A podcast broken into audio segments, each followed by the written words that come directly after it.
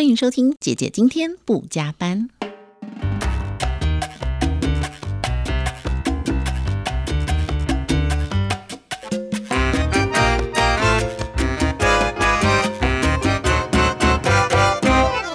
今天来的这位非常的厉害，他出生在巴西，就是那种非常嘉年华感的巴西。然后你可能很喜欢这个国家的某些运动球队。那从小出生在巴西，所以他会讲非常多种的语言，一共会六种。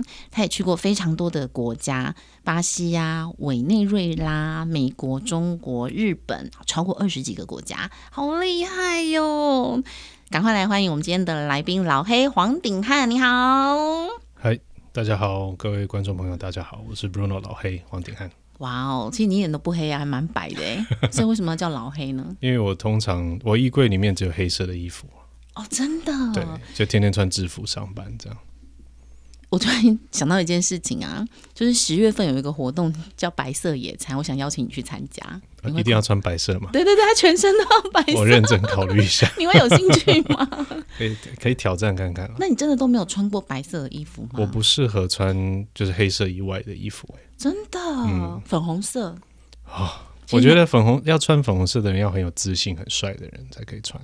你看起来蛮自信，也蛮帅的。没有，我觉得还好，大叔。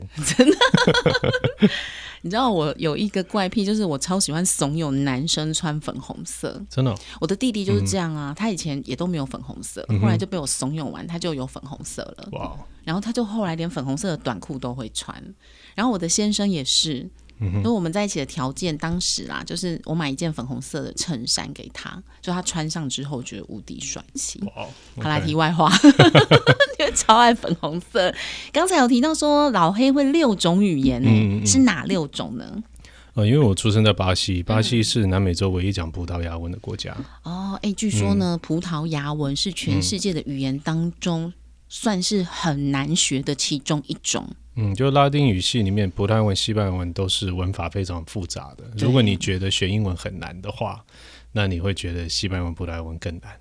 对，而且呢，西班牙文其实如果你真的要在国外工作的话，学学西班牙文比较可以让你畅行无阻。嗯，就是以目前全世界最呃流通的语言当中，当然中文我们已经会了嘛，嗯，然后英文再来其实是西班牙文，嗯嗯，就是以。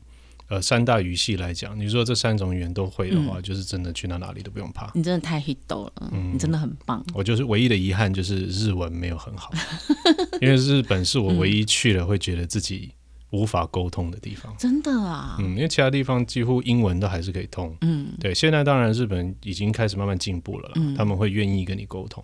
以前在那个我住东京快一年，嗯，然后每一次刚去的时候要问路人问题，他是会逃跑的。会，嗯，落荒而逃。我想说，我是脸上有什么吗？就是，除非是在那种百货公司，或者是像迪士尼这种很多观光客的地方，受训过的，对，英文会比较好。对，其他真的他们一听到就没办法。对，但是你写给他，他会可他可以反应。对你突然间跟他讲，他会觉得很紧张，没办法回应你。你反而中文好，在日本还蛮行得通的。嗯，你可以写中文字，嗯，汉字或者比手画脚，对不对？哇，不容易耶！因为很多人其实光学一种语言就很难了。嗯，还是因为环境的关系。其实，在那个环境听啊、说啊，很容易就就学会了呢。嗯，因为呃，像我们其实自己公司也有在做语言培训嘛。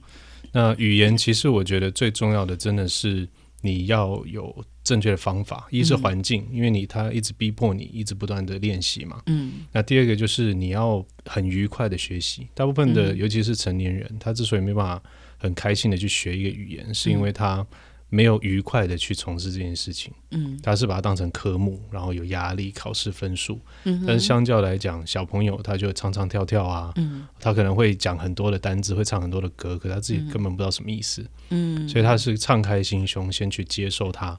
然后慢慢的才会觉得，哎，好像很轻松，再去慢慢建立文法跟单词架构，其实就可以了。所以你回来台湾大概多久的时间了？我是一九九九年的时候来，所以现在算二十一年年，对，21差不多年。嗯，听说老黑刚回台湾的时候就蛮常到偏乡去教小朋友英文。嗯，因为呃，我自己很幸运，就是我从小可以接触到很多国家、很多语言、很多不同的文化。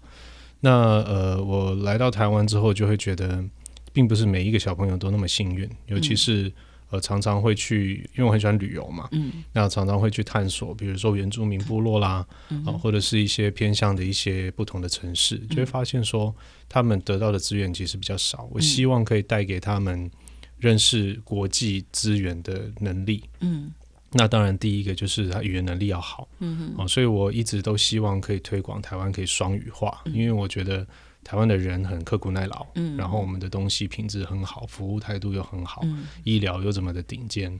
呃，可惜的是，虽然很多的行业的英文已经开始起步，比如科技业啦、嗯呃，饭店等等，但是在生活普及面来说，英文还算不是非常的普及。呃，相对来讲，像东南亚很多国家，你很容易去百货公司会看到各国的人在百货公司卖衣服。对，然后他可能在马来西亚，可是他是可能是来自印尼，来自新加坡，哦，所以各国的人去都会可以很自在的生活，哦，不只是在工作场合，但是台湾就是我可能在工作场合，科技公司，哎，大家同事都可以跟我用英文沟通，但是我一到了路边摊，我去那个夜市要买个东西，我可能就会卡住。当然会有很多善良的人在旁边帮忙翻译啦，嗯，但是很可惜，如果我们可以把我们的基础的双语的技能拉高，嗯，我们台湾可以更加国际化，更吸引更多的人来台湾。对，确实比较起我们周边的几个国家，比如说新加坡啊、香港啊，甚至是连中国大陆现在几个大城市，台湾的英文就年轻人的英文能力确实会会竞争力稍微差一点。嗯，但是我我发现其实现在还是从呃小学开始就有英文喽，嗯，然后很多的家长也蛮愿意把这样的呃资源投资在自己的小孩身上，嗯，所以感觉上好像现在的小朋友其实英文的能力有逐渐在提升了，有就是都市来说，当然有很多什么双语幼稚园啊，嗯。啊，或者是双语学校、国际学校等等，甚至是都市有很多什么呃呃英语夏令营啊。但是现实面就是，我们如果真的要让呃台湾全民的英文能力都提升，确实有很多不管是偏乡还是有一些特殊族群，他们没有办法得到这样的资源，因为要得到资源，相对来说要付出相当的那个金钱。对金钱嘛，对，对，所以我们希望的是可以让，哎，真的他可能在在财力上有点困难的人，他一样可以得到这个有教育的机会。所以听说你那时候都用比较活泼互动的方式来教他们，你怎么样去教他们呢？呃，因为我觉得语言的学习，刚刚有提到，一个就是创造环境嘛，第二个是一定要从兴趣下手。我记得那个时候我在某补习班，我就不特别讲哪一家，就是我们在帮国中生上课的时候，就有一个同学，他很明显他就一直躲在角落睡觉，嗯然后就想说。我我上课有那么无聊吗？为什么你可以睡得着？嗯啊，然后我下课我就去问他，我说：“哎、你还好吗？是不是身体不舒服？”嗯他说：“没有啊。”我说：“你对英文没兴趣？”他说：“对。我说：“那你为什么要来？”他说：“我父母亲把我载来，我也不知道去哪里。”嗯然后他给我一个很好笑的理由，他说：“因为你的班人比较多，我睡觉比较不会有人发现。对其他老师可能学生很少，就很容易被盯上。结果还是被发现了。对对，嗯所以我就问他说：“好，那你对英文没兴趣？”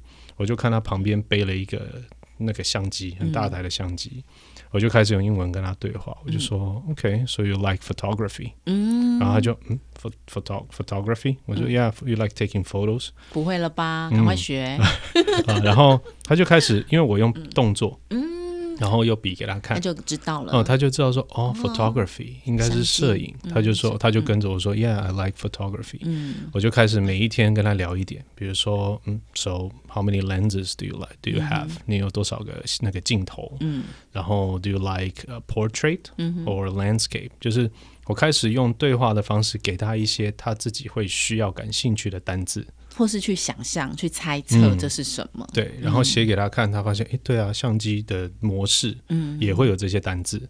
嗯。哦，然后我也会问他说，嗯、s o what's the brand of your of your camera？你这是什么品牌、i t s Nikon、Canon 什么等等。嗯。他就开始很自然的会跟我聊天。嗯。哦，因为他下意识他不会觉得我在学英文，他只是在跟我分享一个他有兴趣的事情。嗯哼，啊，然后慢慢的、慢慢的，他愿意跟我沟通之后，有一天我就拿给他一整一个那个原文的英文的摄影杂志。哇！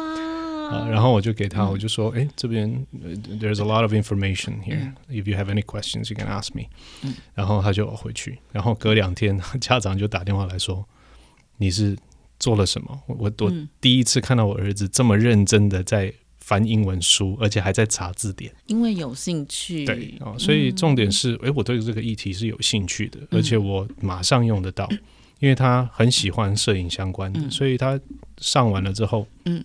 自然而然，我跟他分享那个 YouTube 上面有很多呃，就是那个山西达人会分享相机，他就发现说，哎，我好像开始听得懂，嗯，哦，所以就会从事他的信心。所以我们我们当老师有一个很重要的观念是，呃，有很多老师可能会觉得我很我很厉害，所以我来指导你啊，但是我觉得我们的职责反而是诱发他没有发掘的兴趣，嗯，哦，所以每一个学生他应该会有不同的兴趣。我有一群。那个学生他们是那个呃科技公司的另一半，嗯哼，啊，那他们不用工作，但是他们的共同兴趣叫烹饪，嗯哼，啊，所以我们就我们的教材就是某型男主厨的节目，那我们就可以诶用用他的节目来研读食谱啊、食材啊，这个要怎么烹饪啊，然后他们就会诶越来越有兴趣，然后也看节目也会越看越懂。嗯。哦，那除了兴趣之外，当然工作需求，就是很多人他会觉得英文很难，嗯，学语言很难，是因为我学的东西跟我日常生活用到的东西是脱节的，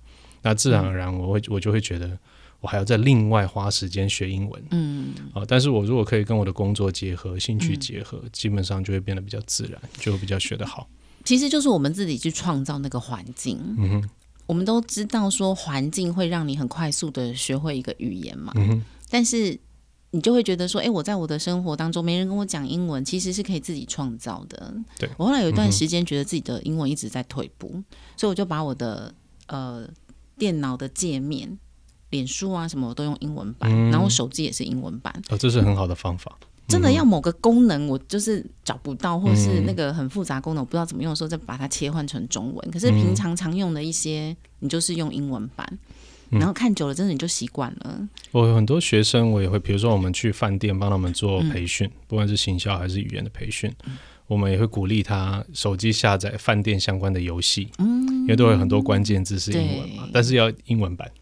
啊，比如说 concierge 哦，或者是那个 reception 然后，或者是什么 room service，就是哎，它里面本来就会有这些关键字，对，对，他就可以透过兴趣，就是慢慢玩，慢慢发现说，哦，原来这些好像没有那么难记，这样。或者是玩游戏啊，我有玩一个手游叫做子母子母，那我们家也有。子母，对子母子母，它是嗯。子母子母，它就是开始有兴趣了。然后它就是有英文版，然后我每次在玩的时候，因为我的侄子侄女就会靠过来看，那它的上面那个娃娃的英就会有有英文。然后比如说每一次你有一个关卡，它就会叫你去找，比如说我这一次要寻找 yellow 的子母子母，或者是你要打一个。蝴蝶结的子母子母，那你就他你就是从英文上面去学习这些，或是熟悉这些单词，就创造小朋友对他的一些兴趣。对，因为我们呃针对这些，因为呃像你说的，就是很多人他其实是很有心、很认真想要学习。但是他下班时间或者是工作场合，并没有那个环境让他可以练习他所学的英文。嗯，所以我们也针对他们有办像英文俱乐部的活动啊，就是我们会在呃，就是可能晚餐时间呢，然后鼓励大家，你可以就就是来交朋友，嗯，然后你来，你就可以练习自我介绍，我是在哪里工作啊，我的兴趣是什么。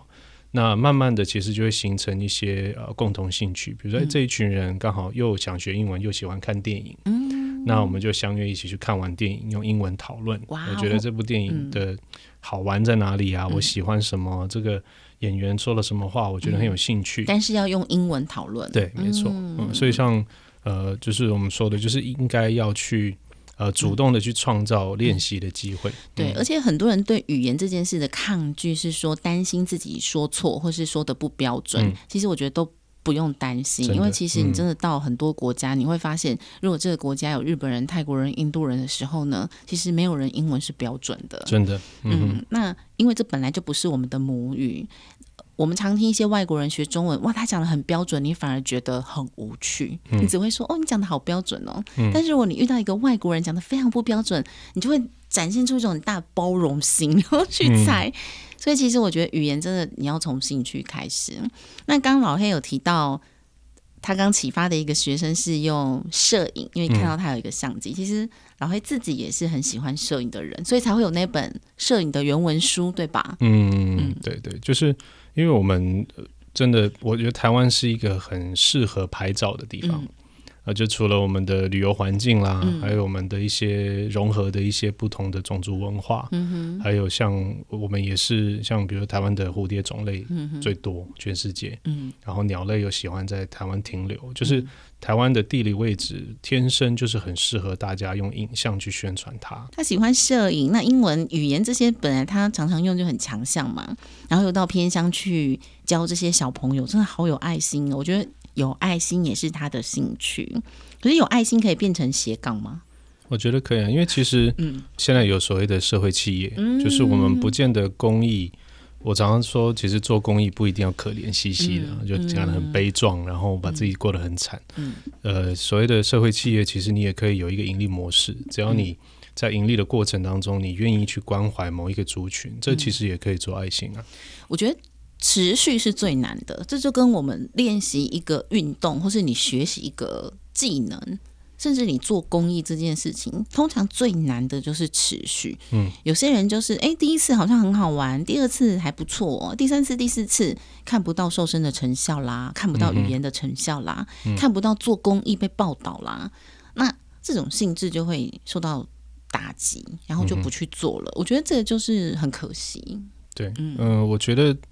心态吧，就是如果今天，呃，就我常常在演讲的时候比喻，比如说演员，就是如果我是为了想要得奥斯卡而去演，嗯，你其实会有点痛苦，因为不是你演的不好，是强者很多，有很多也比你演的更好的，比你资深的。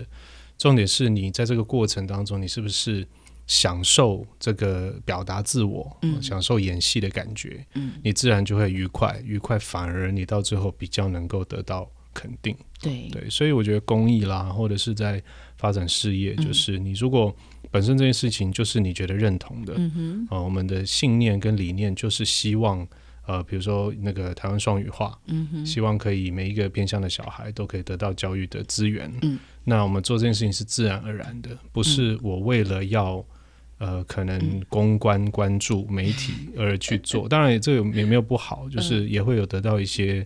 族群会受贿哈，但是我觉得重点是你的心态。如果一开始是喜欢，而且是呃怀着跟别人分享你的技能的态度，我觉得这个就会很好。就是我今天在呃中午，我自己中午有一个那个线上直播的节目，也在分也在访谈别的朋友，就是我们刚好提到。我以前在国中，我的国中同学告诉我说，我以前从国中开始就很神经质的觉得每一个人应该都是 superhero，嗯，每一个人与生俱来就应该有自己的 super power，所以我们应该要有这个责任去把这个 super power 去分享，让社会变得更好。嗯，好，那当然我们的我们的特殊技能不见得是会飞啊、穿墙啊、变隐形，但是像哎，我的语言能力特别好。嗯，那我的学习能力特别强，那我可不可以去变成是帮助别人的工具？嗯哼，啊，或者是哎，你有一些人他就是好像有一个很很棒的品牌叫 Tom's，嗯，他就是做的鞋子很舒适很好穿，那他就很单纯的说，OK，那你买一双，那我就送一双给就是偏乡没有小孩没有鞋子的小孩，这也算是一种公益，所以呃，他还是回归他自己最做最擅长的事情，没有突然间又多一个。就是很奇怪又有冲突的东西，对，那这样子就会变得很自然，又可以帮助他的事业宣传。对，对啊，就是在你的营收当中，就我赚了十块，可是我愿意把其中的一块分给别人。嗯，对，我们的椅子呢，我们都叫它叫做老实椅。OK，这样有看过老实树的人才知道。OK，所以我说我很帅，他就往下掉。我们刚刚有讲到一个，就是说怎么打造个人 IP，那这刚好也是老黑。现在很擅长的是怎么帮一个企业去创造它的品牌形象，甚至有一些人在创业的过程当中一直不如预期，怎么去辅导他？那先来分享一下，就是我刚刚提到什么是个人 IP，现在我们常听到的所谓个人品牌，到底什么样才叫做个人品牌？嗯，呃，其实品牌的概念，不论是个人或者是企业，一定是辨识度很高。嗯哦，比如说你呃看到一个勾勾，你一定会马上浮现出某一个运动鞋品牌。嗯哦，那当然有这样子的印象。一定是不是一天两天所累积出来的？它是长期下来，一直不断的浮现某一个广告字，然后这个勾勾跟很正面的运动形象，嗯哼，所以然后可能会有一些呃运动员来做代言啊等等哦。那现在的个人品牌其实也是同样的逻辑，只是我要怎么样去让别人记住我？哦，像比如说我们在福伦社，我们在 BNI，我们在这么多。人串的串来串去的这个社交场合，要怎么样让别人跟你交换名片之后，愿意继续跟你交流？嗯，哦，这个其实反而是很难的。对，啊，比如说你是一个品牌顾问，哦，或者是哎，我是一个呃，可能卖医疗设备的啊，但是我可能当天下来换下来相同行业的人，可能有五六个，嗯，而且在这么多人的时候，我可能也忘记你的长相，哦，所以我们要怎么样去加强别人对我们的印象，而且会。好有好感，名片设计的漂亮一点啦，这也是一个方式。每天穿的浮夸一点啦，哎，真的是有人在个人的设计上，比如说他永远就穿白洋装，或者他永远就是黑色，永远就是黄色。有的用颜色，有的用造型，这也是一种方式。对，像我们知道某一个电视主持人，他可能每次出现肩膀上都有一只鸟。对对对，这也是一种辨识度。当然，有一些人他会解读成不好看、浮夸啊；有一些人会觉得，哎，这是一种很特别的记忆点。嗯，哦，那呃，像我自己也是以我为例，就是我是本来就对黑色情有独钟，而且我觉得黑色不退流行，嗯，很好搭。哦，然后又不是专业，就是，而且大家慢慢的其实就会给我取一个外号，就是老黑。嗯，我一一开始我也没想太多，那我想说，哎，既然黑是我的代表颜色，嗯，那 why not？我就开始去把我的名片也开始做一些风格的调整。嗯哼，啊，然后我的 nickname。英文也变 Bruno Black，嗯，哦，所以你们网络上去搜寻 Bruno Black dot com 就也可以找得到我，嗯，哦，所以反而我们做的这些行为会慢慢的累积，变成大家对你的解读，嗯，哦，那只要它是正面的，它是好记忆的，嗯，其实当然这是第一步，在视觉上。你的个人品牌就像企业有一个 logo，嗯，你的 logo 就是你的脸，嗯，哦，所以当然除了服装之外，你的干净的面容啊，嗯，你每一天看起来是睡眼惺忪、很累，然后过得不是很好，还是你每次都诶非常的有精神，然后很正面，哦，像我常常会遇到那种可能他是做某一个公司的呃组织团队，哦，然后他天天跟人家说哦，我们可以一起赚钱，可以一起怎么样。但是他看起来就是一脸他没有过得很好，嗯，那如何去说服别人觉得说，哎，跟着你，我们也可以创造出一些财富和价值，嗯，那有一些人是，哎，他就是看起来就是真的很正面，嗯哼，总是很有精神，很有活力，那自然而然他也会可以说服力，告诉别人说，哎，你们跟我在一起，就可以跟我一样，嗯，哦，所以我觉得你的言行举止、你的服装穿着，这个都是一开始。大家对于你的个人 IP 的一个接受度，或者是你的理念、你的想法，嗯，都可以成为你的某种标签。你一你一讲话，你就把你的理念设计为一种某种 slogan，嗯嗯，也可以。所以当别人看到某一种理念、某一个想法，就可以跟你产生对照。那他有这方面的呃需求或是问题的时候，他就可以想到你。对，像我们的我们自己的 slogan 就是“我就是品牌”。就是很短，但是诶很清楚的表达，就是我就是代表我自己，嗯，所以这些都是必须要练习、必须要训练的。对，所以它很很多的原因去累积而成的，不会是一次，而且你要随时的修正。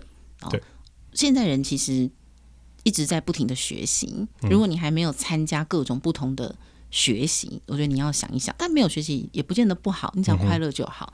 可是如果你开始感觉到恐慌、焦虑，你觉得身边人都在进步，或者是你开始觉得担心你会失业，担心你退休之后，哎还年轻，你不知道怎么样再累积你的财富，那你可以透过呃学习理财啊、投资啊，或者是第三、第四的专长，怎么样让它变现，各种方式都可以。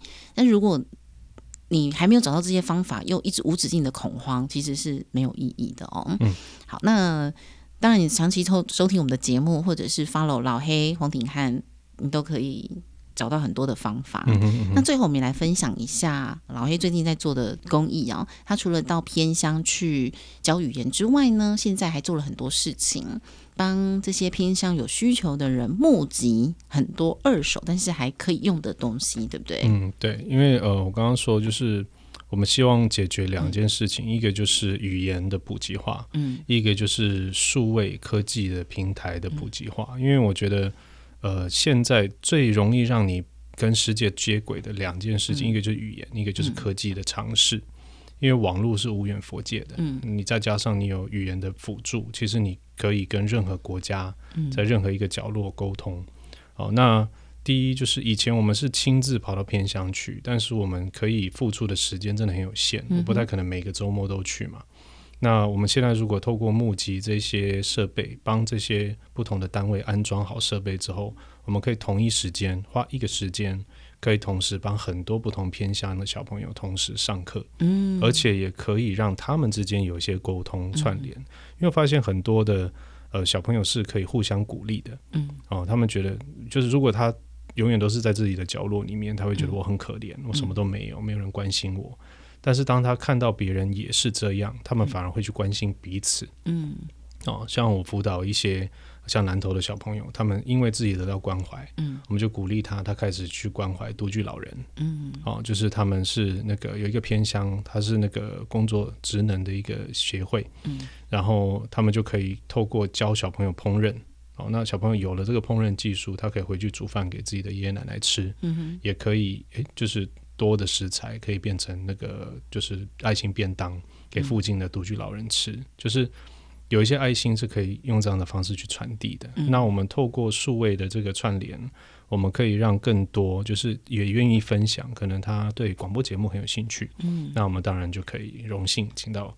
呃，您来跟我们分享说，哎，到底广播嗯，呃，声音的题训练怎么做？天哪，我也可以在我的 IP 当中斜杠一个公益两个字，可以，没问题。哦，太棒了，对，因为我觉得很多东西是，呃，因为当然是您的专长，那你哎也愿意分享给这些小朋友知道说，哎，如果你对广播有兴趣，那你需要具备什么样的专长跟心态？嗯哼，好像我们今天中午也跟另外一个，他也是那个主播，就电新闻台的主播，他也可以去分享说，诶，那我要怎么样把我的台风做好？嗯，怎么播报新闻？对，所以我们呃，透过已经架设好的这个数位平台跟工具跟这些设备，嗯我们可以教语言，我们可以教他们怎么建立自己的个人品牌、谈吐技巧，这些其实也牵扯到 IP，、也牵扯到很多，所以就不仅只是学英文这么简单，嗯他们该学的东西非常非常的多。嗯，所以大家可以提供什么东西、什么物品呢？呃，主要就是还可以使用的就是科技设备，包含、呃最最好可能就是笔电，嗯或者是桌上型电脑，但是有视讯镜头。嗯啊、因为我们要做一个视讯教室，具备的就是当然电脑嘛，嗯视讯镜头、投影机、麦克风、喇叭嗯这些元素。如果你家里有一些还可以用的设备，可是一直搁置在那边没有用，都可以直接请上网上 Facebook 找台北汉品福伦社。嗯。好，呃可是我一定要先先先提醒大家，你真的嗯。不能拿那个放了十年的，因为要视讯镜头，先要连线，嗯，就是这个电脑不能太旧啦，不然它没有办法安装那些所谓的视讯软对体，对对对对或者是可能连视讯镜头都装不上对，去，或者是没有办法上网。对，所以我相信有爱心的人一定很多。可是你真的不要拿那种就是已经坏了十年，你只是舍不得丢，不要哦。你要提供的电脑，可能你不用，可能就是这两三年的。对，当然我们也有一些爱心人士，他是直接就嗯，买了新的设备捐给我们。这更棒吧？对啊对啊对不对？嗯太那欢迎了。对，就是嗯，就是 Yeah，let it be。对对，就是呀来吧，来吧，来吧。对对如果你可以买新的设备，我觉得这更好，小朋友更开心。对对，而且呃，我们其实还蛮开心的，就是因为我们有这样的举动，所以这些、呃被我们帮助的小朋友，其实他们也很积极主动想要学习嗯。哦。但是他们的辅指导老师就常常会传讯息、传照片说，哎，他们用我们捐给他们的电脑，嗯。在查资料啊，在做一些东西，帮公益做宣传，嗯。自己学着做海报啊、剪辑影片啊，这些都很棒。嗯，对啊，我觉得呃，我们希望大家，尤其是现在的年轻人，不管你是有资源没资源，嗯，一定要学两样东西，一个就是运用语言的力量去传递你的讯息，嗯哼，哦，就算是中文，你不学英文，你中文的说话方式也会影响别人想要有没有意愿跟你合作。对，有一些人就是很自在的说，我就是做自己，嗯，但是无形中得罪了很多的人，哦所以他的说话的艺术其实可以调整，对，而且也是可以训练的。再来就是我透过什么样的媒介去传递我想传递的话，嗯，像我说可以透过网络，透过 Facebook 自己加一个网站，拍一个影片，嗯。这些都是现在年轻人很容易可以学习的，嗯，而且可以创造很大很大不同价值的工具跟技能。对，就跟大家来分享哦。我想现在的年轻人，很多人都常常跟我讲说，他们过得很恐慌，觉得薪水很少，然后工作不开心，房子也买不起。其实，如果我们已经身处在这个环境哦，这些抱怨并没有办法帮助我们，反而你应该用更不同的角度、开阔的视野去看。诶，那我会什么？我可不可以把我会的技能更专精，然后把我会的东西再去传授给别人？嗯，或者是呃串联大家会的东西，比如说哦，我会广播，刚还有认识主播，然后我们会摄影，我们会语言教学，我们把大家会的事情一起结合起来，去帮助很多需要的人，嗯，一起做一件很快乐跟有意义的事情。这些事情呢，初期我们可能不一定看得到金钱的价值的产生，但是后续很难说嘛，嗯对不对？你可能就有人会找你去上课、去教学，你的斜杠人生就此开始。你可能就可以因为做了很多的公益，你去演讲啊，嗯或者是你到国外去参与公益啊，你就可以参加这种呃公益青年啊，很多很多的。对，嗯，我觉得像呃。嗯很多人对于不管是福伦社啊、福清社这种公益团体，会有错误的解读，好像我们是来就只能做公益、捐钱、奉献。但是其实它有很多对你的事业会有帮助的机会在，像比如说我们现在汉平汉平社在做偏向教育嘛，嗯。那我们汉平福清社，我们是在训练一群年轻人怎么样学习做多媒体的制作，怎么拍照啊，怎么拍影片啊，后置，嗯。